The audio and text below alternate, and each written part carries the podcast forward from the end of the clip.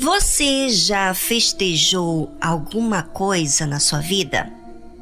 Tenho certeza que sim. E o que foi, hein?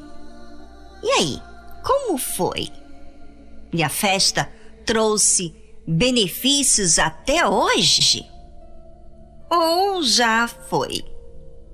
Ou a alegria passou? Será que ainda hoje você festeja essa mesma festa por causa dos benefícios que trouxe à sua vida?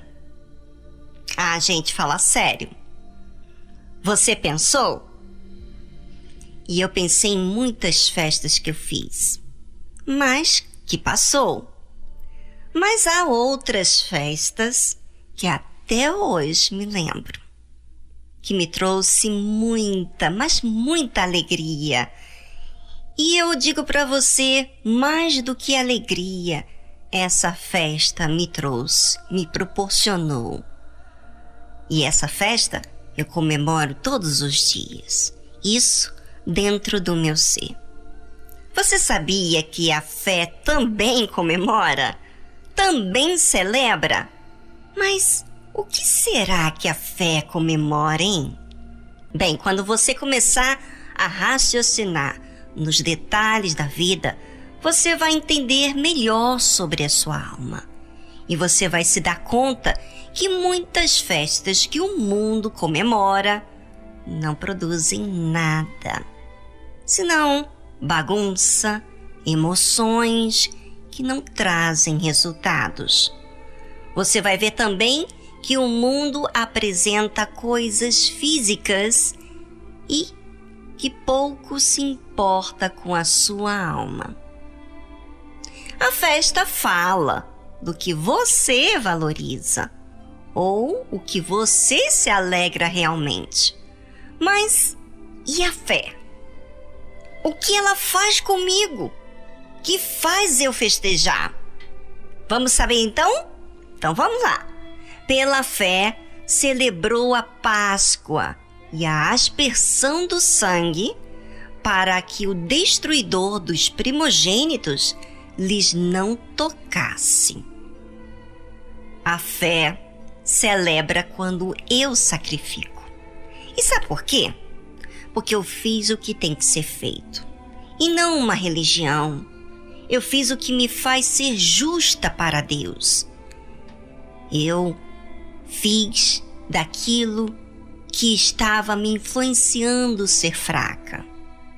O povo de Israel era escravo, não tinha condições financeiras, mas quando Deus falou para todo o povo sacrificar um cordeiro e colocar o seu sangue na ombreira das portas de sua casa, naquela noite houve comemoração para o povo de Israel porque eles celebraram a Páscoa, porque sabiam que Deus iria tirar eles do Egito.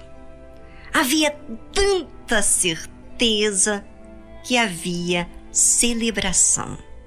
Olha só o que faz a fé. Ela celebra enquanto os que não estão na fé vivem suas vidas normais. E quando chega o anjo da morte, entram em desespero, porque não há o que fazer. Há medo, pavor, incerteza do dia de amanhã. Já para aqueles que obedecem à voz de Deus, esses têm a voz queimando dentro do seu ser, não de medo, mas de celebração, a paz. Porque antes eram escravos das circunstâncias, do medo, da incerteza. E na verdade eles deixaram de viver de acordo com aquela voz que levavam eles a essa dúvida, para agir agora de acordo como Deus instrui. Olha só, ouvinte, como você pode mudar?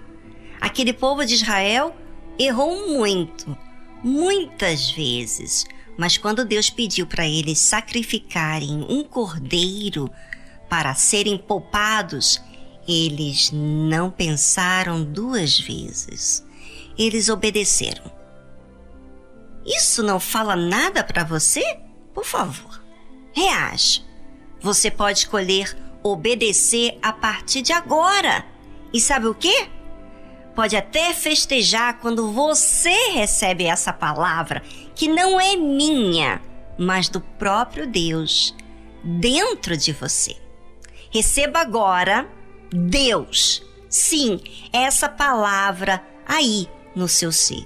Tome posse, ouvinte, porque você não será mais o mesmo a partir de agora, se você acata essa fé. E como você toma posse da palavra de Deus? Recebendo essa palavra acima de qualquer informação e sentimento. Você crê nesta palavra acima de tudo que já ouviu.